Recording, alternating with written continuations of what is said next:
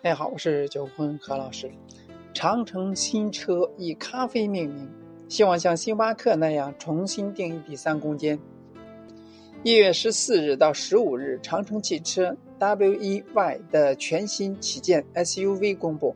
值得注意的是，这款新车竟然以一款咖啡饮品摩卡命名。从该车的外形和内饰上来看呢，其实这跟咖啡没有什么关系。在发布咖啡智能这一技术品牌的时候呢，长城汽车曾经表示，咖啡代表着品质升级。个性化以及全球化，并希望能够像星巴克一样重新定义第三空间，让汽车成为移动的第三空间。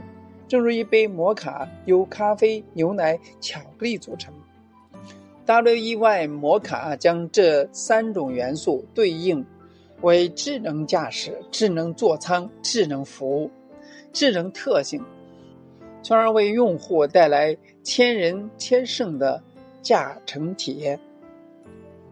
在汽车跟咖啡的结合上，虽然说有些牵强，但摩卡这个名字无疑会吸引很多喜欢咖啡的人士，在营销和销售上应该有很大的帮助。据说呢，后面还有以拿铁、卡布奇诺等命名的新车逐一上市。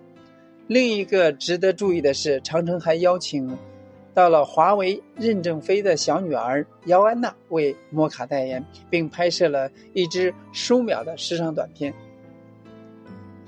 以上呢，其实就是说以咖啡命名，非常奇特的把两个不同的元素汽车和咖啡联系起来，这也是长城汽车的一个新创举。它要打造星巴克重新第三空间，也就是移动的第三空间，不觉得让人眼前一亮？您的感受怎么样的？我们可以共同探讨一下。今天呢，就到这里。咱们下次再见。